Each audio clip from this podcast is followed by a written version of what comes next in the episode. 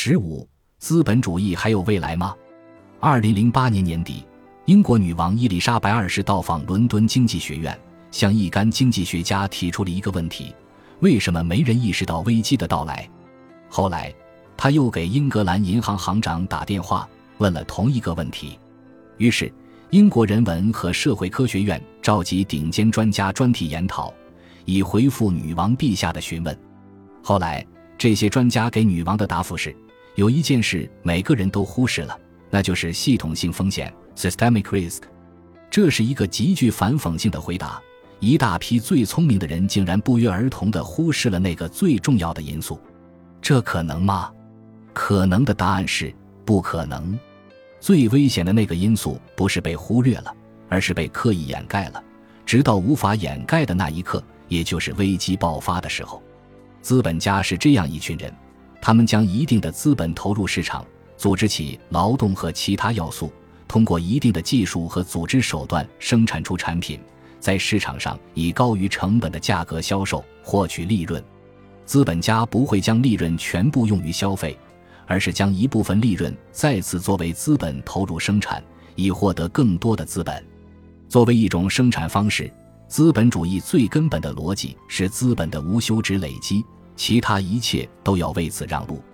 这意味着资本追求增值的冲动是盲目的、无止境的，以增长为导向的，而增长的目的并不是为了满足需求，而是进一步的增长。这导致了资本主义经济体系的持续扩张。有研究表明，自1750年以来，资本增值的速率约为百分之三。如何消化这新增的百分之三，正是资本主义要解决的第一大难题。消化资本剩余顺利的时期被定义为繁荣期，无法消化剩余、增长乏力的时期则被定义为危机及经济衰退期。纵观历史。资本主义的发展呈现波浪式前进的态势，学界称之为康德拉杰夫长波，分为 A 段繁荣期和 B 段停滞期，一个周期为五十到六十年。一种流行的观点认为，决定经济周期的是技术进步，革命性的技术发展会带来新的增长点，引发经济繁荣。当市场达到饱和之后，就进入停滞和衰退的周期。直到下一个技术革新将经济带出低谷。根据这种理论，此轮危机是信息技术的带动作用衰竭导致的。接下来，世界要指望清洁能源技术创造下一次高速增长期了。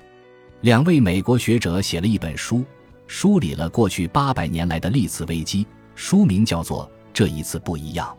他们悲哀地指出，人类从未从过去的失败中吸取教训。政策制定者和投资者在每个经济周期中都盲目相信这一次不一样，从而走向了下一次危机。但当有很多人谈论这一次不一样时，表达的是另外一种意思，即此轮危机深重到不可解决的地步。资本主义不会再像以前那样找到从低谷重回高峰的途径。这一次资本主义经济危机的原因是什么？各种说法可谓五花八门。有人说是人性的弱点导致的，华尔街的贪婪引发了过度的金融投机。美联储前主席格林斯潘就持这种看法。有人认为是体制的原因，监管缺乏，解决的途径在于重新梳理监管体系。有的经济学家认为危机根源于错误的理论，现在是时候回归凯恩斯主义了。在德国和法国，有人将此归结为文化的原因。他们说危机是一种盎格鲁撒克逊病毒，但很快他们就发现无可避免地被危机影响。本文介绍两位批判性社会理论家伊曼纽尔·沃勒斯坦和大卫·哈维的观点，他们的理论从更高的理论视野对此轮资本主义危机的本质进行了解读，有助于我们理解资本主义的结构性危机和资本主义的未来。沃勒斯坦是世界体系分析理论的奠基人。他的基本看法是，资本主义的发展走到了极限，进一步扩张的动力已经衰竭殆尽。沃勒斯坦提示，要区分假定的市场和真实的市场。现代经济学意义上的纯粹市场只是一种意识形态式的说辞，不仅从未存在，也不会被允许存在。资本家是最不喜欢自由市场的人，在自由市场上，竞争会使利润接近于零，使资本累积变得不可能。资本累积只能通过垄断实现。虽然纯粹意义上的垄断也难以建立，但通过国家的干预，多头垄断或准垄断的格局是可以实现的。资本主义的危机就是垄断的危机，走出危机的希望在于创造新形式的准垄断。资本累积的能力取决于两个方面的因素：销售价格和成本。由于一定程度的竞争存在和有效需求的限制，资本家不可能随意制定价格。要想保持足够高的利润率，就需要尽可能的控制成本。沃勒斯坦将成本归纳为三大类：人力、生产投入和税负。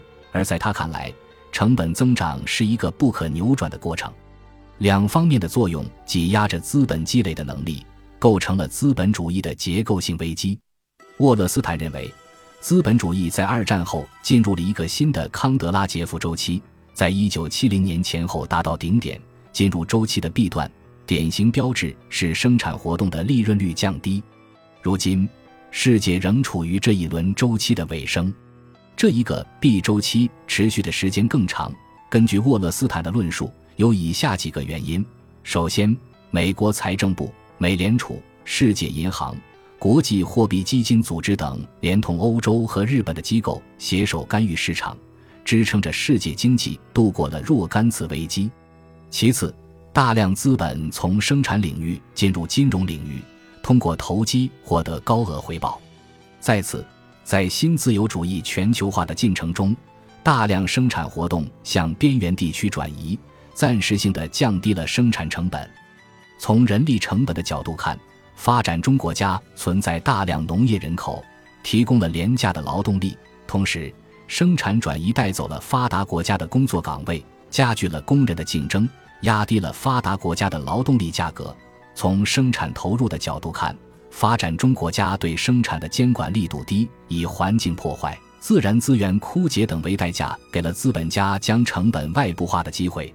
从税负的角度看，发展中国家往往以税收优惠为筹码，争取资本的流入。经过数十年的全球化，资本主义经济体系又遇到其增长的极限。一度被逆转的成本上升的趋势再次抬头，全球化的伴生物是城市化。最初转移到工业的农业人口将逐步在城市定居，其劳动力再生产的成本随之提升。资本家必须要面对工资增长的现实。发展中国家不能无限制地容忍环境破坏和资源浪费，一部分此前被外部化了的成本需要支付。而税收同样要随着税收优惠期的结束和发展中国家建立公共服务体系的需要而增加。沃勒斯坦说：“新自由主义全球化虽然一度从三方面都降低了成本，但始终未能将成本控制回1945年的水平。而新一波成本上升的趋势将使资本主义生产的利润空间挤压殆尽，严重威胁到资本累积的能力。”这会使资本主义成为一个不值当再玩下去的游戏。这不是说资本主义在过去一些年做得不够好，相反，资本主义做得太好了，以至于穷尽了未来的发展空间。对一九七零年代新自由主义浪潮开始以来的资本主义形态的演变，哈维做出了卓越的概括，对这一轮经济危机的本质做出剖析，也预言了不乐观的未来。二战后，资本主义世界出于防止危机再次发生的动机，建立了一种以大规模生产和大规模消费相结合为特征的经济社会机制。这种机制来源于老亨利·福特的管理实践，学术界根据他的名字将其命名为福特主义。福特主义有强烈的国家干预色彩，通过对宏观经济形势进行控制，避免经济的大起大落。资本增值的速度是惊人的。不用为资本剩余的消化问题而焦虑的时间总是很短暂。历史表明，从一场战争的破坏中恢复平均只需要十年。在德国，1951年的工业生产能力就已经超过二战之前了。消化资本剩余主要通过两个向度，即空间和时间。在福特主义的黄金时期，资本很幸运地拥有扩张的空间。美国经历了工业生产和居住的城郊化过程，南部和西部高速发展，出现了新的工业中心。对外方面，欧洲和日本的重建为资本提供了更广阔的空间，建立起了边缘福特主义生产方式。在时间向度上，体现为大规模基础设施的投资和建设。到了一九七零年前后，资本再次遇到了市场饱和的问题，即资本剩余无法得到有效利用。二战后开始的资本主义发展的黄金时期，在这个时候终结了。世界随后迎来了里根撒切尔时代，新自由主义政策登上历史舞台。在撒切尔别无选择的宣言中，全球化的进程也开始了。新自由主义全球化这一进程，即便在哈维看来，也有难以解释之处。智利等国家是在美国的干预和裹挟之下加入了，中国则是自主的选择。更多国家加入全球化，为资本的转移提供了新的空间。为维持资本累积的正常速度，新自由主义政策破除了福特主义生产方式，一种新的，被哈维概括为灵活累积 （flexible mode of accumulation） 的生产方式浮出水面。也有人将其称为后福特主义。这种生产方式的特点包括强调信息技术的使用。以细分市场定位替代大规模生产，对劳动力素质要求提高，破除劳动者的组织化等。在全球化的大环境下，灵活累积体制最直接的后果表现为劳动者地位的下降，劳动的时间和强度都有增加。经过长期斗争得来的权利逐步丧失，已经被工业化大生产时代淘汰的家庭作坊式生产体系复苏。在纽约这样的国际性大都市中，也出现了血汗工厂。新自由主义时代的资本主义具有清晰的野蛮化倾向。据世界劳工组织估计的数据，世界范围内有超过一二百万的强制劳动力，也就是奴工。另有数据估算，全球有七零零零万左右人口从事不同性质的卖淫活动，还有更多的人处于有工作和失业的中间位置。总之，新自由主义全球化创造了一个庞大的下层。一九七零年代以来，OECD 经合组织国家工资占 GDP 的比重持续下降，美国的实际工资水平则在过去的四十年间没有增长，这就导致了有效需求的不足，向老百姓发信用卡成了应对问题的方法。美国家庭的平均负债从1980年的4万美元增长到2007年的13万美元，房地产市场的次贷危机就是在这样的背景下发生的。哈维还提出了劫掠式累积 （accumulation by dispossession） 这一概念，指少数人通过剥夺本属于公众的资产，集中财富和权力的现象。劫掠式累积更清楚地表明了新自由主义进程的野蛮化。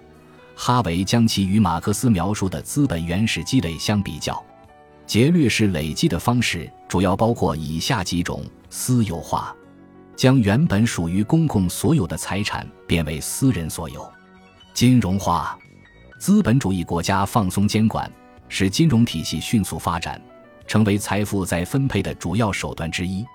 哈维概括说，自1980年代以来。西方国家确立了不惜一切代价保卫金融机构的原则，所谓就是政策清楚地表明了这一点。操控危机，美国财政部、世界银行、国际货币基金组织联手在弱国制造危机，逼迫弱国破产，再通过提供政策框架让弱国再次遭受损失。一九七零年代以来，全球范围内发生了大大小小超过三百次金融危机。战争，通过战争以及相配套的霸权机制占有资源，打开市场。新自由主义时代的资本主义通过种种方式维持了资本累积的速度，但其利润私有化、风险社会化的基本取向积累下了严重的后果。最突出的表现是贫富差距的剧烈分化。现如今的世界要面对的不仅仅是百分之二十与百分之八十之间的财富悬殊。还有前百分之二十中的百分之一和其他百分之十九的分化，如同深重的债务危机一样，资本主义本身已经在解决危机可能性的时空向度上过度透支。哈维预言，新的危机仍将发生，而且时间间隔会越来越短。正如我们已经看到的和即将看到的，危机无法消除，只能是进行地理上的转移。未来不会像过去那样了，这是哈维对资本主义未来的基本判断。世界将更严重的分化，美国的霸权地位也不会如过去那样牢固。可以预见，未来的世界将充满动荡、危机和更频繁的战乱。哈维认为，要解决资本主义的问题，首要的任务是改造思维方式。如果大学里继续教新自由主义的垃圾，如同那些忽略了系统性风险的经济学者一样，那么就不会有任何的希望。落到现实中，需要改变的是处置资本剩余的方式，将其社会化，服务于社会目的，而不是继续追求增值。沃勒斯坦预言，资本主义世界体系还有四十至五十年的寿命，这将是一段令人不悦的时间。之后将出现分野，有两种可能的发展方向。一种是以更强的等级制、压迫性为特征的世界体系，一种是更加倾向于平等和正义的世界体系。沃勒斯坦表示，他更倾向于后一种。当下的中国不也是在这两个方向间抉择吗？二零一二年，本集播放完毕，感谢您的收听，喜欢请订阅加关注，主页有更多精彩内容。